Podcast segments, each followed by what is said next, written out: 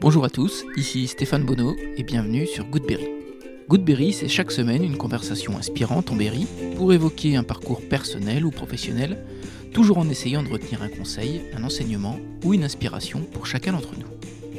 Cette semaine, je suis très fier de recevoir David Chantran sur Goodberry.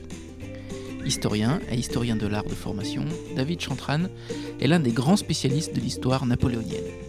Il est également journaliste, et notamment rédacteur en chef du magazine Napoléon Ier, revue du souvenir napoléonien, mais aussi commissaire de grandes expositions comme celle actuellement proposée à Waterloo.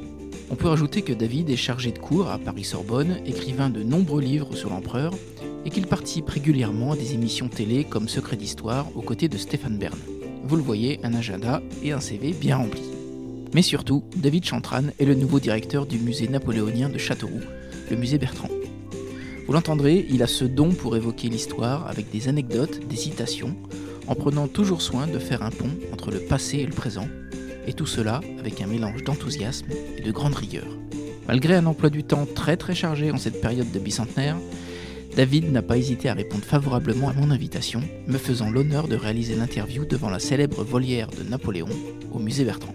Nous avons évoqué son goût pour l'histoire, mais aussi, entre autres, le publicitaire Napoléon, le Pont des Arts, la BD, le champagne Veuve Clicquot et bien sûr le général Bertrand, le fidèle des fidèles de l'empereur et figure de Châteauroux. Et comme cette semaine nous fêtons le bicentenaire du grand homme, j'en ai profité pour poser quelques petites questions sur Napoléon. Allez, je vous embarque à la rencontre de l'excellent David Chantran et par conséquent à la rencontre de l'empereur et du général Bertrand. vive Goodberry Bienvenue David sur Goodberry. Merci. Euh, je suis ravi de vous accueillir sur le podcast. Si vous voulez bien, on va revenir sur votre parcours. J'avais une première question. Vous êtes historien et historien de l'art. Historien de l'art, c'est une spécialisation? Non, c'est pas une spécialisation. En fait, ce sont deux, deux formations différentes. Euh, je les ai faites toutes les deux à Strasbourg à l'époque. Euh, je parle des années 92-96. Et je les ai faites en parallèle. Alors, il y a effectivement une matière qui était en commun pour les deux, mais le reste du temps, effectivement, ce sont deux formations différentes. Alors, pour dire simplement les choses, historien, ben, c'est l'étude évidemment des archives, des documents qui constituent euh, toute la vie quotidienne du temps passé, alors que l'historien de l'art se consacre essentiellement aux œuvres d'art, comme son nom l'indique, euh, à la fois euh, tableaux, peinture, gravure, sculpture, enfin tous les arts, de quelque manière que ce soit. D'accord. Et comme historien, vous êtes spécialiste du, de la Révolution, du Directoire et du Premier Empire. Mmh votre intérêt pour l'histoire de l'art concerne les mêmes périodes? Pas forcément. D'ailleurs, euh, je me suis occupé euh, précédemment d'un autre musée qui est le musée Napoléon, donc forcément là on se dit, euh, il est spécialisé, mais j'ai également été en charge de, la maison, de la maison Renoir, qui est, voilà, qui est à proximité justement du musée Napoléon de Brienne. Et donc, ce qui explique que voilà, je, je m'intéresse en fait à l'histoire de l'art des années 1750 pour faire simple, jusqu'aux années 1900. Donc c'est beaucoup plus large. Pour l'histoire, c'est un peu la même chose d'ailleurs. On parle toujours de Napoléon Ier, mais je viens, on va peut-être en parler, de, des Vosges, et, en particulier, ce qui m'intéressait au début, c'était surtout le Second Empire. Et comme ça, euh, bah, je, m'intéresse aussi à la période qui a suivi et qui, qui, qui, qui nous conduit jusqu'en 1870. D'accord. Et pourquoi ces périodes, qui sont assez courtes d'ailleurs? Alors pourquoi ces périodes? Bah, Tout simplement parce que les origines familiales et, et, le lieu de ma naissance. Alors je suis né à Épinal alors, je ne suis pas sage comme une image d'Épinal, ça, il ne faut pas croire. Mais euh, c'est surtout parce que maman s'est occupée du musée euh, d'histoire locale à Plombières-les-Bains, qui était la ville thermale où Joséphine, donc l'épouse de Napoléon Ier, et puis son, petit-fils, Napoléon III, sont venus en cure. Et dans le musée, il y avait un certain nombre d'objets et, de, tableaux qui évoquaient ces périodes-là. Et donc, je me suis intéressé, par la force des choses, euh, pas par atavisme, hein, mais tout simplement parce que je, baignais dedans tout petit. Et donc, euh, les années 1750 jusqu'à 1870, à la, à la chute de Napoléon III, m'ont passionné et j'en ai fait mon métier. D'accord. Donc c'est dès l'enfance que vous intéressez l'histoire Oui, dès l'enfance, enfin depuis la, tendre jeunesse. Je me suis toujours passionné pour les temps anciens. Mes, mes grands-pères aussi me racontaient leur guerre, euh, euh, comment euh, ils se passionnaient aussi pour la littérature. J'avais un grand-père qui, qui se souvenait par cœur des poèmes de Victor Hugo et ça me passionnait. Donc à partir de ça, je me suis aussi intéressé au cinéma, des années 30, etc. J'ai fait une biographie, par exemple, sur Marcel Carnet, ce qui n'a rien à voir. Mais voilà, je suis très passionné à la fois, je suis passionné par l'histoire, par l'histoire de l'art, le cinéma et plus largement tous les éléments un peu, j'allais dire presque nostalgiques qui peuvent nous toucher les uns et les autres. D'accord. Alors, Pour parler un peu de moi, euh, moi j'ai un intérêt pour l'histoire qui s'est développé avec mon père qui m'a emmené moi sur les plages du débarquement, Mont-Saint-Michel euh, ou à Chambord. Vous avez vous aussi des Madeleines de Proust historiques comme ça?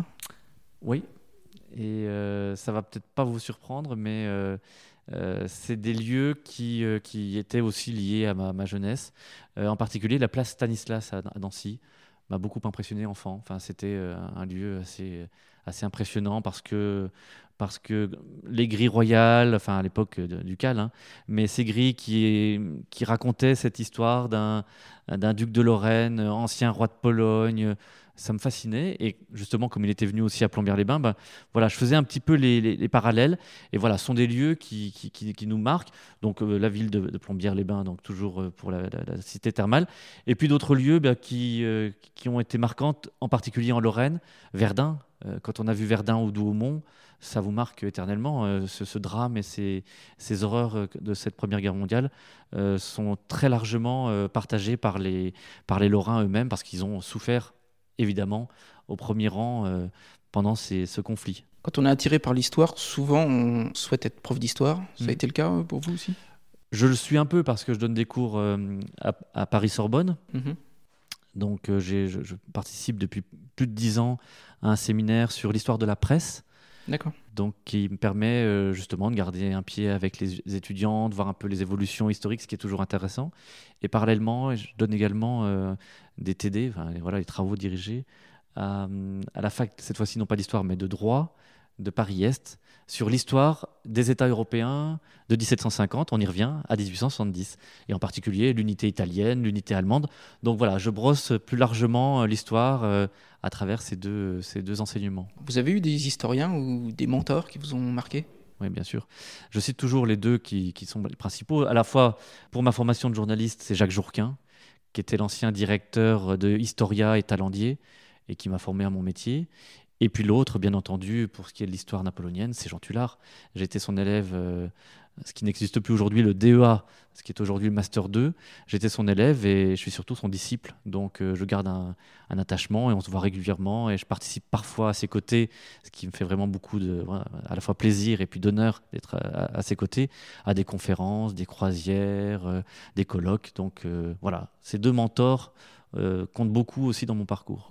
Quels sont les enseignements qui vous ont le plus marqué sur le métier d'historien? De se méfier de tout, de jamais venir avec des a priori, de ne pas imposer ses propres idées, de rester assez neutre, même si parfois la passion peut parfois vous, vous emporter, mais rester le plus neutre possible et ne présenter les sujets qu'avec un certain détachement. Alors c'est pas toujours évident, hein, mais euh, c'est le rôle justement de l'historien. Il n'est pas là pour juger, pour apporter des, des, des, valeurs à tout cela. Il est tout simplement là pour transmettre des informations à destination à la fois d'un public spécialisé universitaire ou plus largement le grand public, comme on peut le faire avec des émissions de télévision, de radio. Est-ce qu'il y a encore des choses à découvrir euh, sur la Révolution, le Directoire, le Premier Empire? Énormément. Oui énormément parce que, comme je vous le disais, l'histoire, ça n'est pas uniquement que la grande histoire, c'est-à-dire les, les, grands personnages, euh, les grands moments, euh, euh, les, grands événements. L'histoire se niche partout. J'étais donc étudiant à Strasbourg et donc la, la formation était liée à ce qu'on appelle l'école des annales de Lucien Fèvre et Marc Bloch. Et dans cet esprit-là, il était toujours indiqué que l'histoire, elle est là où se trouve l'homme. Et donc forcément, ça passe par la vie quotidienne, ça passe par tous les métiers, par toutes les spécialisations. Donc on ne se contente pas que des, je vous dis, des grands personnages, femmes ou hommes, qui ont fait l'histoire, mais aussi plus largement euh, aux personnages lambda, euh, à la population telle qu'elle existait, dans son quotidien et dans ses habitudes. Et c'est dans cela aussi qu'on fait de l'histoire. On la trouve euh, dans un petit objet, on la trouve dans, dans des éléments du quotidien, dans des lettres qui s'échangeaient dans les familles. Donc forcément, ça ne va pas forcément changer le, caractère général de cette histoire, mais ça nous apporte des éléments de pièces d'un puzzle qui se constituent au fil du temps. Et plus on avance dans la recherche, plus on se rend compte que le puzzle, les pièces sont de plus en plus petites. Et c'est justement l'intérêt, c'est d'aller au cœur des éléments pour découvrir, à la fois dans les archives privées, dans euh, les objets qui sont conservés encore dans les familles, a des éléments qui peuvent parfois constituer bah, la petite pierre qui manquait à l'édifice. Et vous diriez qu'il y a de plus en plus d'intérêt pour l'histoire, pour le grand public? Oui, oui. Pourquoi? Parce que euh, tout d'abord, il y a les échanges entre les passionnés qui auparavant ne passaient que par l'intermédiaire de journaux, de magazines. Maintenant, avec les sites internet, avec les bourses euh, qui, se multiplient, le fait d'avoir aussi des, des sites spécialisés, ça permet d'échanger beaucoup plus rapidement. Il y a aussi des émissions de télévision Hein, euh, affaires conclues pour n'en citer qu'une, pour ce qui est des, œuvres d'art, mais plus largement des émissions plus grand public d'histoire comme Secret d'histoire, euh, L'ombre d'un doute de Stéphane Bern ou Franck Ferrand ou, tant d'autres, permettent justement, avec des chaînes spécialisées comme Histoire TV par exemple, d'aller plus au cœur des choses. Et puis régulièrement, eh bien, les chaînes, euh, les chaînes hertziennes habituelles de la TNT avec Arte, France Télévisions, TF1, enfin toutes font une part à, l'histoire, ce qui montre bien que l'histoire nous, nous constitue et nous, nous apporte.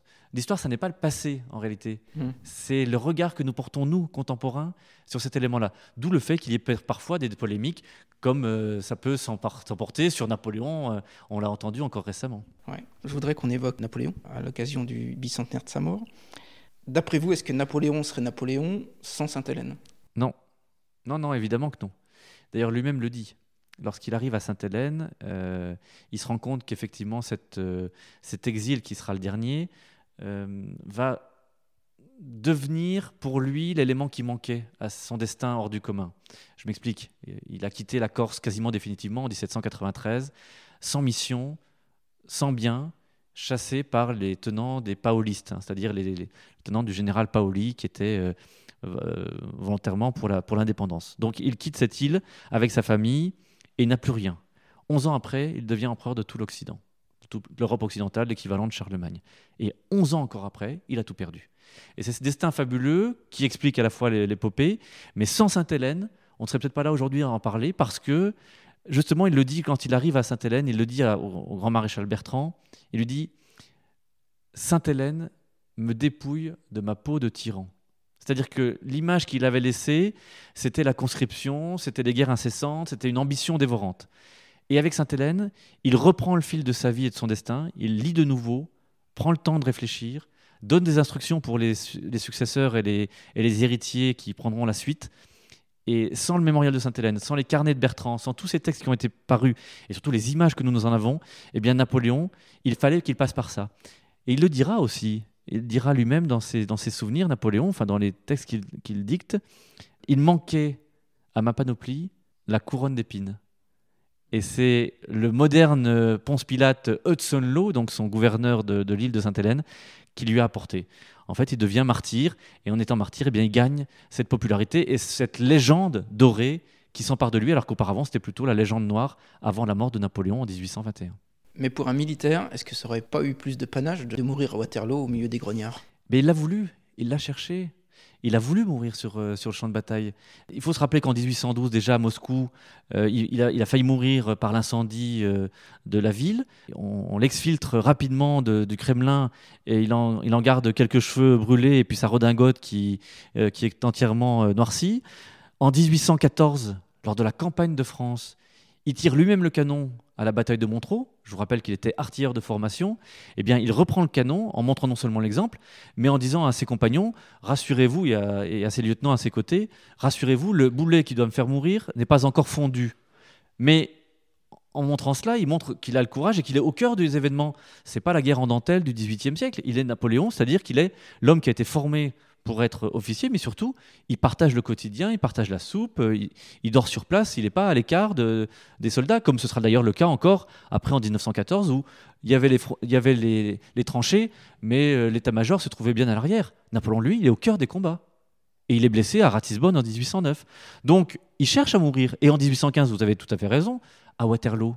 À Waterloo, il est au cœur des combats, et il faut la présence de la garde impériale qui fasse un carré autour de lui avec le fameux général Cambronne, vous savez le nom, le mot, euh, le fameux mot, eh bien, euh, Napoléon est remis en arrière et, rentre avec sa berline, et alors qu'il aurait voulu mourir justement à Waterloo pour que euh, le panache militaire soit, soit complet. Et est-ce que Napoléon serait Napoléon sans ce prénom incroyable? Eh bien non non plus. Et d'ailleurs lui-même l'assume. Je vous rappelle qu'il a dans sa famille, il y a eu donc huit frères et sœurs dans les chez les Bonaparte. Ils ont tous des prénoms bien sûr italianisants. Hein.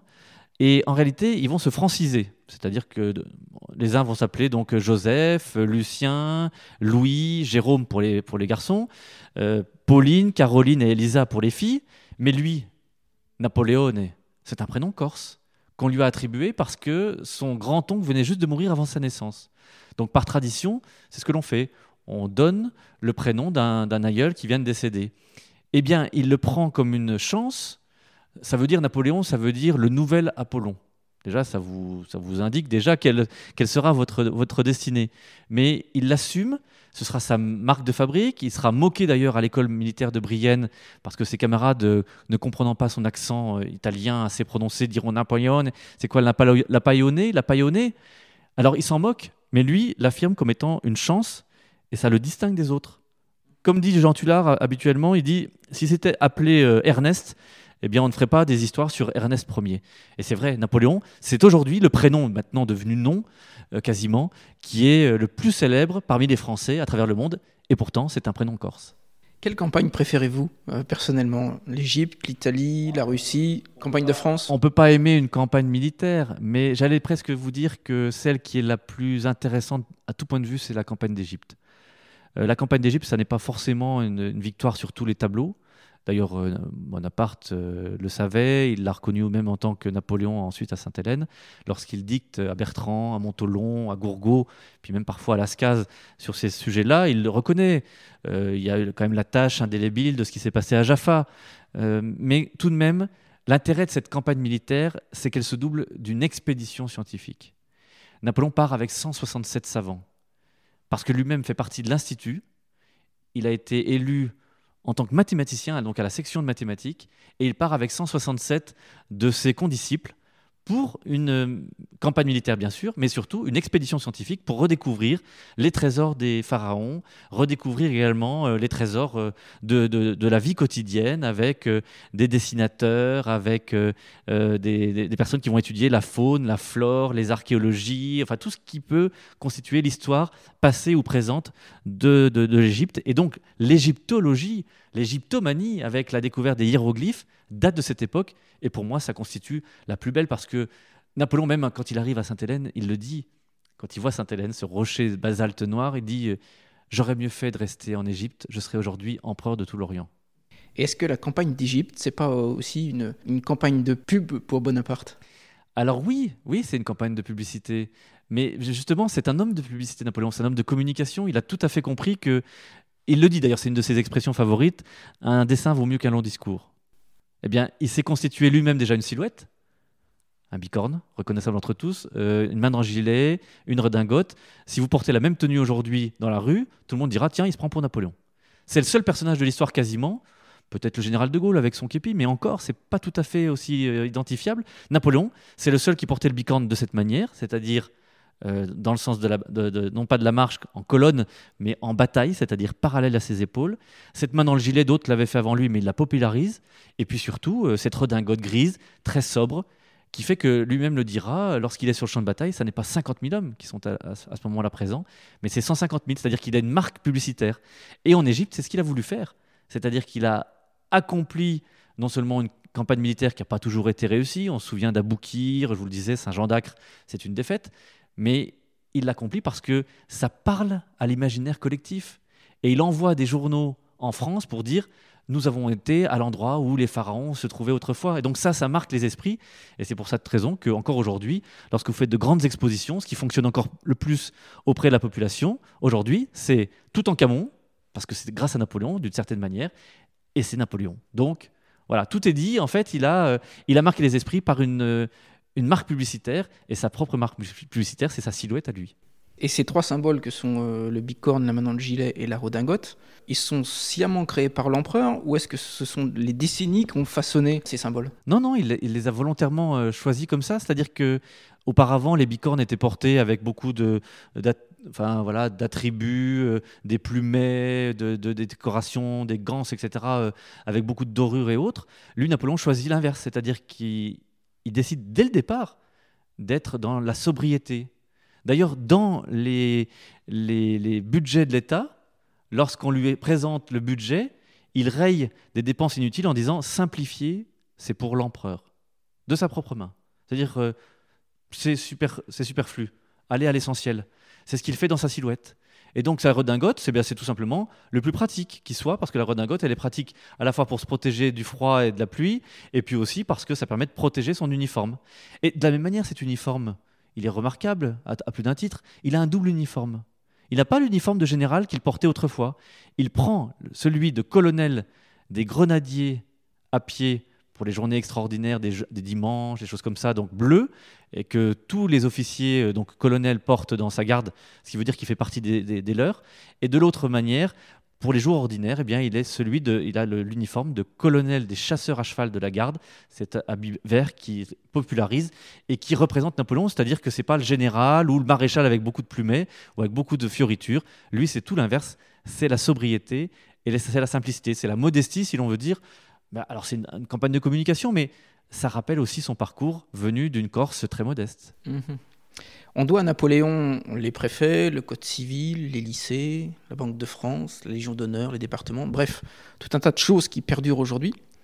Pourquoi, à votre avis, il y a très peu de lycées qui portent son nom, euh, très peu de rues, euh, très peu de places? Bah, Ça s'explique par l'arrivée de la Troisième République autant Napoléon avait été oublié euh, au, moment de, la Restauration, évidemment, entre 1815 et 1824, c'est-à-dire sous les règnes de Louis XVIII, qui a pris sa suite, et ensuite de, Charles X. Mais avec l'arrivée de Louis-Philippe, dans lequel nous nous trouvons, enfin on voit un tableau à, proximité dans ce très beau musée Bertrand, eh bien Louis-Philippe a voulu faire la concorde nationale. D'ailleurs, la place de la concorde, c'est dans cet esprit-là. Donc une concorde qui permettait de réunir les Français, quelles que soient leurs origines, quel que soit leur, euh, leur parcours, ce qui était d'ailleurs la volonté aussi déjà de Napoléon, mais Louis-Philippe a la possibilité de le faire de manière beaucoup plus sereine, si l'on peut dire, parce qu'il n'y a pas les conflits extérieurs. L'Europe maintenant est en paix et n'attaque plus la France pour une France républicaine. Mais en faisant reconstruire et achever l'Arc de Triomphe voulu par Napoléon, en faisant revenir les cendres de Napoléon en 1840, en achevant même la galerie des batailles à Versailles, Louis-Philippe entame un processus et donc Napoléon revient aux affaires, si l'on peut dire. On retrouve des places, des rues Napoléon. Ça va être encore plus le cas sous le Second Empire. Mais comme je vous le disais, la Troisième République veut effacer à la fois le souvenir de Napoléon Ier, mais aussi de celui qui l'a précédé, enfin de, de celui qui l'a précédé, donc Napoléon III. Donc les places, les avenues de l'empereur, euh, les, lieux chargés d'histoire vont disparaître, les statues pour une large part aussi, même s'il en reste quelques-unes, euh, par exemple à La Roche-sur-Yon, euh, à La Fraie, bien sûr en, Corse, mais tout cela a beaucoup disparu parce qu'on a voulu effacer à la fois le neveu et l'oncle de l'histoire en disant que tout cela, ils avaient un peu focalisé sur leur personne un héritage républicain. Mais c'est oublié quand même que sans Bonaparte en 1799, sans doute la monarchie serait-elle revenue, mais pas dans les mêmes conditions qu'en 1815, c'est-à-dire avec euh, un retour à l'ancien régime pur et dur. Alors qu'avec Napoléon en 1815, eh bien, le roi Louis XVIII qui arrive au pouvoir est obligé d'accepter la Légion d'honneur, le Code civil et tous les acquis de la Révolution. Pourquoi, à votre avis, par exemple, le président Pompidou va à Ajaccio pour célébrer le bicentenaire de la naissance, et que quelques décennies plus tard, euh, ni Jacques Chirac ne s'en rend à Austerlitz, ni François Hollande à Waterloo? Qu'est-ce qui se passe en 50 ans? Ce qui se passe en 50 ans, c'est que la polémique a pris le pas sur l'histoire. Euh, les polémiques, en général, elles, s'insinuent dans... Euh, elles s'insèrent dans des dans des doutes ou des moments où l'histoire n'a plus place. Il faut comprendre toujours l'histoire dans un contexte, dans une situation, dans une suite d'événements, et non pas dans la volonté d'un seul, comme par exemple ici Napoléon. Donc de vouloir absolument remettre euh, les choses dans leur contexte, ça permet justement de comprendre pourquoi, par exemple, il y a eu le maintien de l'esclavage. Il ne faut pas l'excuser, bien au contraire, mais il faut l'expliquer, dire ce qui s'est passé et ne pas occulter les choses.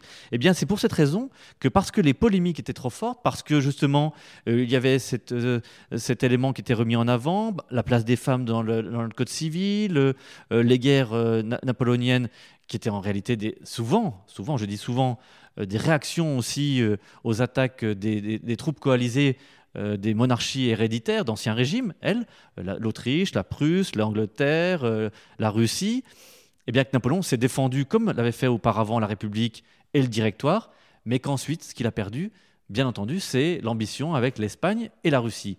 Et que pour ces deux seules raisons, eh bien, on essaie d'occulter tout ce que Napoléon a pu faire.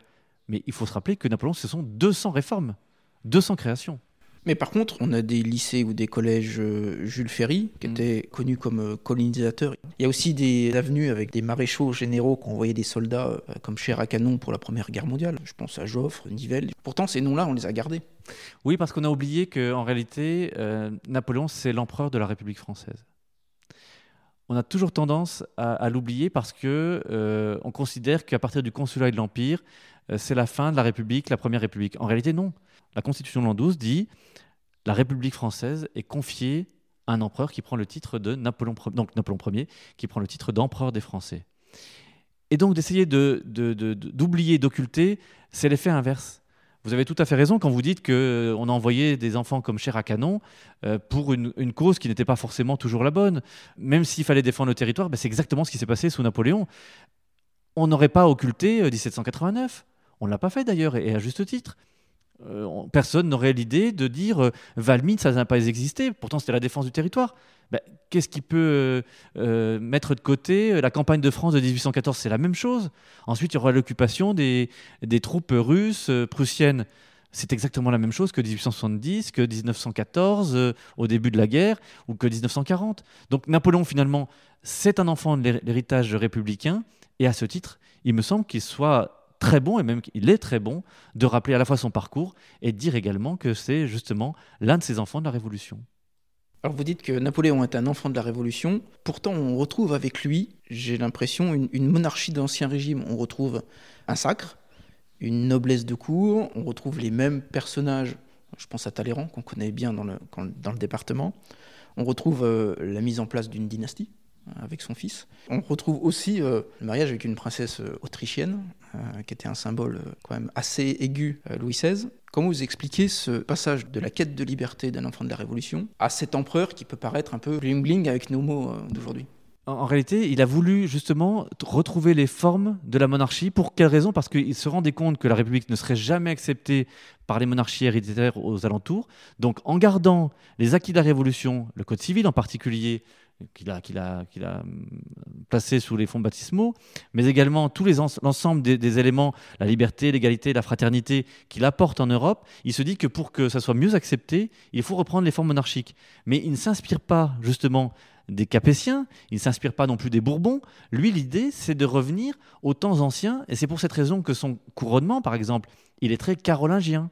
Que, par exemple, les formes euh, et les institutions sont liées plutôt à l'Antiquité. Je vous rappelle des préfets, euh, des lycées, euh, des aigles, enfin tous les éléments qui rappellent plutôt les temps plus anciens. Parce que pour son idée, c'est de faire une parenthèse pour la partie, on va dire, euh, de, l'ancien régime classique, et il prend les formes pour être accepté par le reste. En revanche, il garde euh, le calendrier républicain dans un premier temps, euh, il garde aussi des attributs, et lui-même lui-même dit bien qu'il est issu de la Révolution. D'ailleurs, je vous rappelle qu'en 1793, 94 surtout, eh bien, on le considère comme un robespierriste. Il est enfermé, il a failli d'ailleurs passer à l'échafaud à cause de ça. Donc, euh, il n'a plus de, mission au moment du début du directoire à cause de ça, parce qu'il est trop lié à Robespierre. Il le dira d'ailleurs à Sainte-Hélène. Donc, Napoléon, ça n'est pas l'odieux personnage qu'on veut bien dé- déterminer. Et en fait, il le dit quand il arrive au pouvoir, il dit du baptême de Clovis au comité de salut public, j'assume tout. Et quand il assume tout, ça veut bien dire que toute cette histoire, alors que pourtant il est corse, hein, toute cette histoire, eh bien, l'assume peut-être mieux que les Français euh, d'origine qui n'ont jamais voulu, euh, voir ce qui était indissociable, c'est-à-dire toute une histoire avec ses soubresauts et ses difficultés. Quel site napoléonien que vous avez visité vous a le plus touché? Alors, j'allais vous dire euh, ici le musée Bertrand parce que c'est euh, à la fois l'origine d'un- homme de fidélité euh, qui était le, grand maréchal, mais c'est aussi le, souvenir de Sainte-Hélène et puis de la campagne d'Égypte dont je vous parlais tout à l'heure. Donc finalement, tout ici est réuni dans ce que j'aime beaucoup. S'il y avait d'autres lieux, j'allais presque vous dire, ça va pas être très original, mais j'aime beaucoup le Pont des Arts à Paris. Parce que le Pont des Arts, ça symbolise, alors par le fait du pont, euh, la technologie, puisqu'il est fait en, fonte, qui est une innovation pour l'époque. C'est aussi une volonté d'améliorer le quotidien des, Français, puisque ce pont entre deux rives. Et surtout, ça, démontre que Napoléon, c'était aussi un urbaniste. On l'oublie, mais c'est le premier à numéroter les, les maisons, donc la numérotation des rues. C'est le premier à s'occuper des égouts. Euh, c'est le premier qui apporte aussi, avec autant d'importance, des fontaines dans Paris, mais à travers toute la France, dans les grandes villes. Donc ça empêche d'avoir des porteurs d'eau qui vont se tuer à la tâche, mais au contraire leur faciliter le, travail. Ça apporte aussi gratuitement un certain nombre de choses. Il est le premier à penser à, la, à l'éclairage, à l'éclairage avec Volta, qui fait ses premières expériences. Donc c'est un homme de progrès, de science. Et je vous le disais, donc euh, le Pont des Arts résume à peu près tout ça de manière, euh, de manière réunie. Si on voulait s'intéresser au personnage de Napoléon, quelle serait d'après vous la, bonne porte d'entrée? Pour les plus jeunes, je pense que la bande dessinée est toujours intéressante. Moi, ça m'a beaucoup passionné. Il y avait une série euh, euh, de Feu Jacques Martin. donc vous connaissez bien sûr les, bandes dessinées avec Alix, par exemple, ou d'autres. Le, premier livre, c'est une série qui s'appelait Arnaud. Enfin, bande dessinée, c'était Arnaud. Euh, avec le Pic Rouge, qui était le premier, premier volume. C'est comme ça que ça m'a beaucoup passionné aussi pour cette histoire. Euh, donc j'incite les, les, plus jeunes, euh, avec les séries, avec les bandes dessinées, avec les youtubeurs, avec toutes sortes de podcasts ou autres, comme le, vôtre, de s'intéresser à l'histoire sous des formes un peu moins, j'allais dire, classiques, universitaires, de départ je vous rappelle que dans les années 60, les gens sont passionnés pour l'histoire grâce à Alain Decaux, euh, André Castelot, La caméra explore le temps. Euh, euh, voilà, il y avait toutes sortes de choses qui permettaient de s'y intéresser. Eh ben, c'est la même chose aujourd'hui. Les émissions de Stéphane Bern sont un, bon moyen aussi de, voilà, de, de, rendre hommage à des personnages ou à des époques. Et il y a plein d'émissions de télévision qui le permettent. Après, on peut aller plus loin, aller dans la recherche, mais je pense que c'est une bonne porte d'entrée. Napoléon, c'est beaucoup de servi de l'art. Mais quel est le rapport de, de Napoléon euh, dans l'histoire de l'art? Est-ce qu'il a soutenu les artistes? Oui, alors énormément, et c'est tout un peu le, enfin, tout le paradoxe de Napoléon, c'est que autant dans le mobilier, vous avez tout à fait raison. Lorsqu'on parle des styles, on parle du style, du style Louis XV, du style Louis XVI, du style Louis-Philippe. Euh, mais quand on parle de Napoléon, on parle du style Empire, ce qui est quand même contradictoire. Alors que pourtant, vous avez raison, il a soutenu les artistes, il a engagé en particulier dans les premières, ce qu'on n'appelle pas encore expositions universelles, mais dans des expositions d'industrie nationale, euh, donc de, maintenir et de soutenir les industries. Euh, il l'a fait avec les soieries, avec la toile de Jouy, avec les frères Cévennes à Rouen. Euh, il, enfin, décore même les grands, les grands industriels ou les grands artistes de sa propre Légion d'honneur. Il le fera avec David, avec d'autres artistes. Et surtout, c'est un exemple euh, très célèbre, c'est que les palais redeviennent palais impériaux, donc ils, préservent le, patrimoine. Et surtout, par rapport au musée, eh bien, le musée du Louvre, au départ s'appelle Musée Napoléon. Il met à sa tête Vivant de Nom, qui est un très grand écrivain, et il lui, confie les, clés de ce qu'on appelle quasiment, à l'époque on ne le dit pas comme ça, mais un ministère de la culture. Donc c'est Napoléon qui est le premier à le faire. Donc vraiment, même si lui n'était pas toujours à apprécier tel ou tel artiste euh, ce qui se souciait, c'était d'efficacité. Mais au moins, il fait confiance à des gens qui, dans son entourage, peuvent savoir ce qui est utile et ce qui est important pour, euh, pour la création. On est au musée Bertrand aujourd'hui. Pourquoi le grand public connaît moins Bertrand que euh, des noms comme Talleyrand, Murat, Bernadotte, Colincourt Mais Parce que Bertrand l'avait voulu ainsi, c'est-à-dire que c'était l'homme de l'ombre. Je vous rappelle qu'il était grand maréchal du palais, c'est-à-dire que depuis 1813, lorsqu'il a pris ses fonctions à la suite de Duroc qui était décédé euh, sur le champ de bataille, euh, Bertrand a voulu servir. Et quand je dis servir, c'est dans tous les sens du terme. Servir et ne pas se servir. Donc il était aux côtés de Napoléon dans les moments les plus difficiles, finalement 1813-1814. il part avec sa propre famille à l'île d'Elbe pour le premier, le premier exil. Il revient pour euh, la dernière campagne donc, qui s'achève à, Waterloo et il continue donc d'accompagner Napoléon à Sainte-Hélène dans les moments les plus difficiles. Il est condamné pour cette position. Euh, euh, avec sa famille, il est dans des conditions climatiques difficiles à Sainte-Hélène. Mais lui, c'est l'homme de l'ombre d'une certaine manière. C'est pas celui qui va être, qui va briller comme Lascaz le fera avec le mémorial de Sainte-Hélène, de ce livre qui sera si, si important pour les romantiques. Lui, Bertrand, bien, il garde, il conserve ses carnets qui ne seront publiés que dans les années 1950. C'est-à-dire qu'il n'avait pas décidé de faire euh, œuvre de, glorification personnelle, mais il sert surtout les intérêts de Napoléon. Et c'est pour cette raison que rester homme de l'ombre, eh bien, il est plutôt de côté. Mais si vous allez visiter le tombeau de Napoléon euh, aux Invalides, vous retrouverez les deux personnages qui gardent justement le tombeau. C'est Duroc d'un côté et c'est Bertrand de l'autre. Est-ce que Napoléon est mort ruiné ou riche? Il a perdu une grande partie de sa, fortune personnelle, même si elle a été gardée par ses banquiers euh, en Europe. Euh, lorsqu'il fait son testament à partir du mois d'avril 1821, donc quelques jours avant de mourir, euh, il distribue allègrement, pensant qu'il y a dans sa cassette personnelle et dans ses biens des éléments qui appartiennent en fait au trésor de ce qu'on appelle la couronne. Et donc une partie de cet argent ne lui sera jamais rendue. Donc lorsqu'il détermine euh, des distributions financières, en particulier pour des villes comme Brienne-le-Château, euh, qui a tellement marqué sa jeunesse et puis euh, la, campagne de 1814. Il leur destine un million de francs or.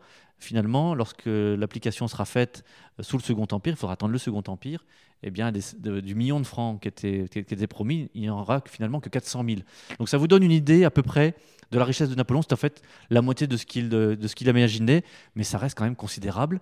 Mais ça n'est pas euh, non plus la, pauvreté qu'on a voulu euh, imaginer. Est-ce que ces derniers fidèles dont Bertrand ont bénéficié d'un quelconque euh, héritage Oui, ils ont bénéficié non seulement d'héritage pécunier, donc financier, mais également d'un grand nombre d'objets.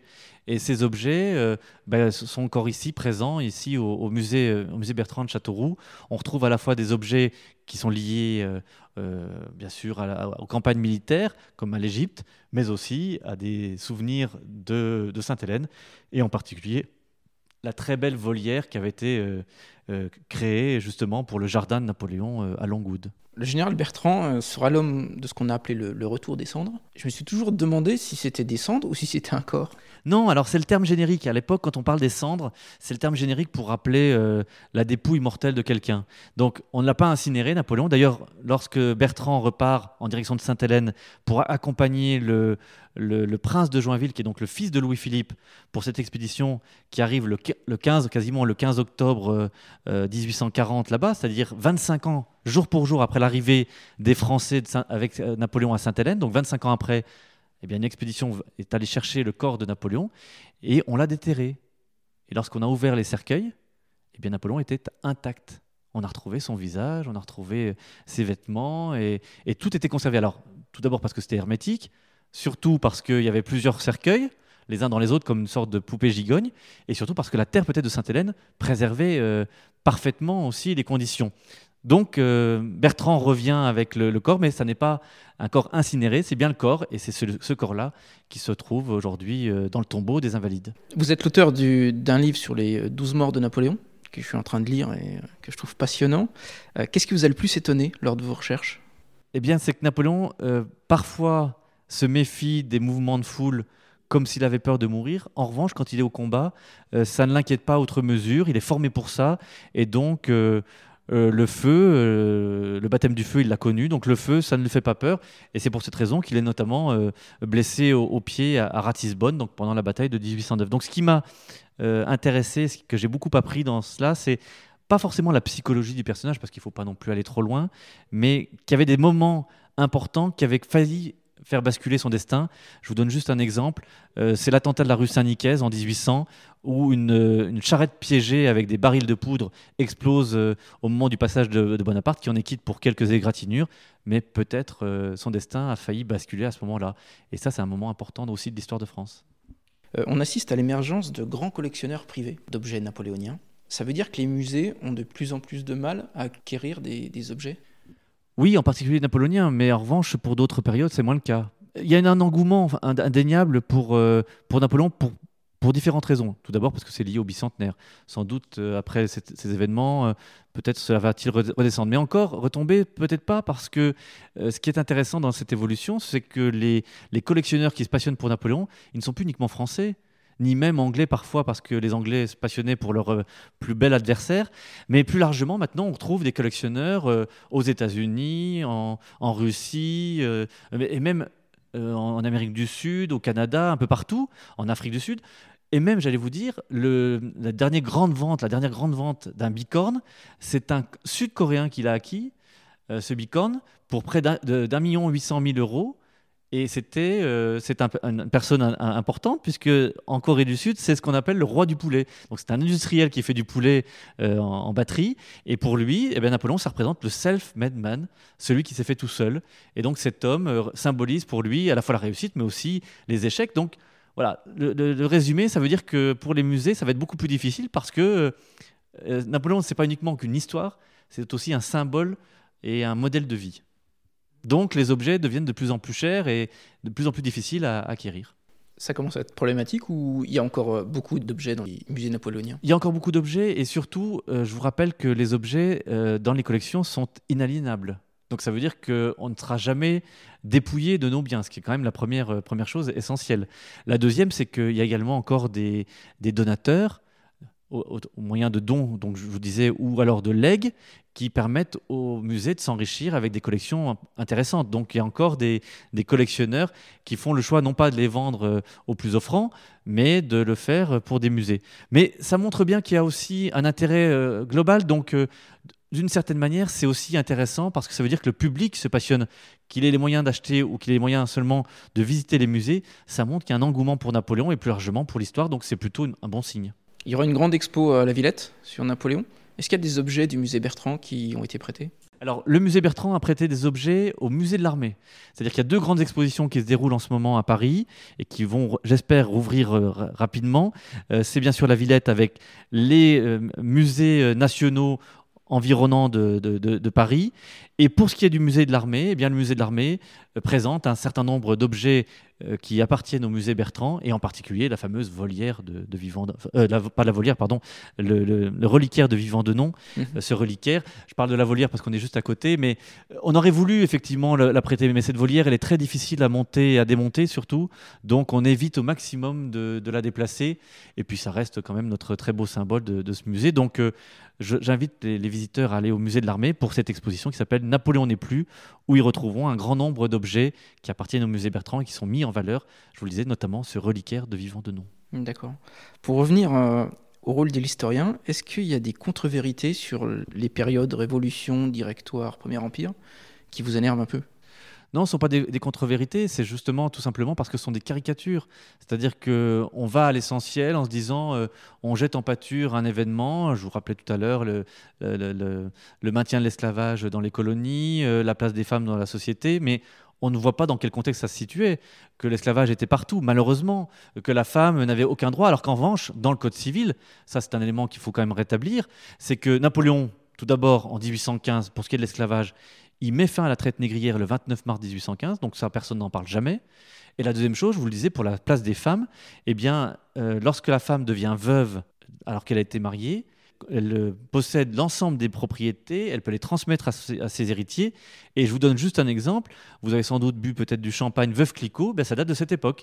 La veuve de Clicquot a repris l'institution, a repris la société, elle a continué l'œuvre de son mari. Elle était elle-même la directrice, la présidente de sa société, et c'est au, Code civil qu'elle le devait, alors qu'auparavant, la femme n'était uniquement que mineure et mise de côté. Donc Napoléon avait prévu ce genre de choses. Et je vous donne juste un exemple, c'est que même pour le divorce, même pour le divorce, il avait prévu un certain nombre de choses. Et eh bien pour le divorce, sa situation à lui a été, rendue difficile parce qu'il avait voulu divorcer avec Joséphine qui avait dépassé l'âge de 45 ans. Il était prévu dans le Code civil que les femmes de plus de 45 ans ne pouvaient divorcer, ne pouvaient donc mises de côté par leur mari. Donc Napoléon a demandé à Joséphine de renoncer à leur mariage et non pas de divorcer parce que c'était impossible par le Code civil. Donc même lui respectait la loi. Pour finir, j'ai quelques Dernière petite question hyper rapide, donc vous pouvez euh, répondre rapidement ou développer. Hein, vous êtes chez vous. Vous êtes plutôt Bonaparte ou Napoléon? Euh, je ne suis ni l'un ni l'autre, c'est un sujet d'étude et c'est là la difficulté que j'essaie d'expliquer, c'est qu'il faut rester euh, avec de la distance, qu'on admire des personnages, qu'on s'intéresse à tel ou tel, c'est possible, mais là lorsqu'on est historien et, et responsable d'un musée, on doit justement avoir de la distance et avoir du recul. C'est ce que j'essaie de faire le plus possible. D'accord. Qu'est-ce qui vous touche le plus, Austerlitz ou Waterloo? Euh, ce qui me touche le plus, parce que je reste un citoyen, c'est admirable de, se retrouver avec des armées à Austerlitz et faire autant de choses, mais ce qui me touche plus, évidemment, c'est forcément Waterloo. Waterloo, parce que Waterloo, ça reste quand même l'épopée ultime, et peut-être sans Waterloo, il n'y a-t-il pas ni Victor Hugo pour Les Misérables, ni l'expiation, et ça manque peut-être, euh, justement, comme le disait Napoléon, à sa panoplie. Joséphine ou Marie-Louise d'Autriche? Bah, Joséphine. Joséphine, parce que même Napoléon lui-même euh, le dit, euh, c'était sa bonne étoile, et sans Joséphine, il ne serait pas arrivé là où il était. C'est elle qui l'introduit dans les différents salons, qui lui permet aussi d'être euh, d'être lié à un certain nombre de gens influents. Et sans Joséphine, Bonaparte n'aurait pas eu son premier, peut-être sa première mission à la campagne d'Italie, et ça ne serait pas devenu ce que nous connaissons aujourd'hui. D'accord. Colonne Vendôme ou Arc de Triomphe Euh, L'Arc de Triomphe, effectivement, impressionne souvent, mais j'ai un petit faible pour la colonne Vendôme parce que c'est l'histoire d'Austerlitz, c'est le bronze des canons, euh, c'est l'histoire de 1871 avec la Commune. Ça symbolise plus largement que Napoléon notre histoire. L'Arc de Triomphe, évidemment, avec le soldat inconnu, euh, il appartient à tous les Français, mais pour le côté plus napoléonien, j'allais dire que la colonne Vendôme est plus symbolique encore. D'accord, merci beaucoup. Le podcast s'appelle Goodberry. J'ai toujours la même dernière question, David. Alors, même si vous venez d'arriver euh, chez nous, quel est, selon vous, l'endroit que vous préférez? Euh, J'aime beaucoup Valençay. D'accord. Pas uniquement parce que c'est Talleyrand, mais je trouve que ce château, euh, a, voilà, pour, pour, ses vignes, pour cette, ce cadre, voilà, Valençay, c'est un, endroit vraiment extraordinaire. Et donc, lorsque les, visiteurs viennent à, à Châteauroux, qu'ils ont fait le tour de la ville, qu'ils ont bien tout vu, je leur dis, mais voilà poursuivez avec Valençay, ça va, ça va accompagner votre visite. Ok, super. Merci beaucoup en tout cas, David. Merci beaucoup. C'était passionnant, j'ai appris beaucoup de choses. Et puis, ben, on a hâte que le, musée euh, ouvre. Oui, avec plaisir pour vous accueillir. Merci, David. À bientôt. À bientôt. Hello, j'imagine que cette discussion avec David Chantran vous a intéressé et je vous renvoie à tous ses livres, dont le dernier, Les 12 morts de Napoléon. N'hésitez pas à me laisser des commentaires sur Facebook, Instagram ou LinkedIn, qui sont mes réseaux de prédilection. D'ici là, je vous donne rendez-vous au prochain épisode avec un nouvel invité. Portez-vous bien.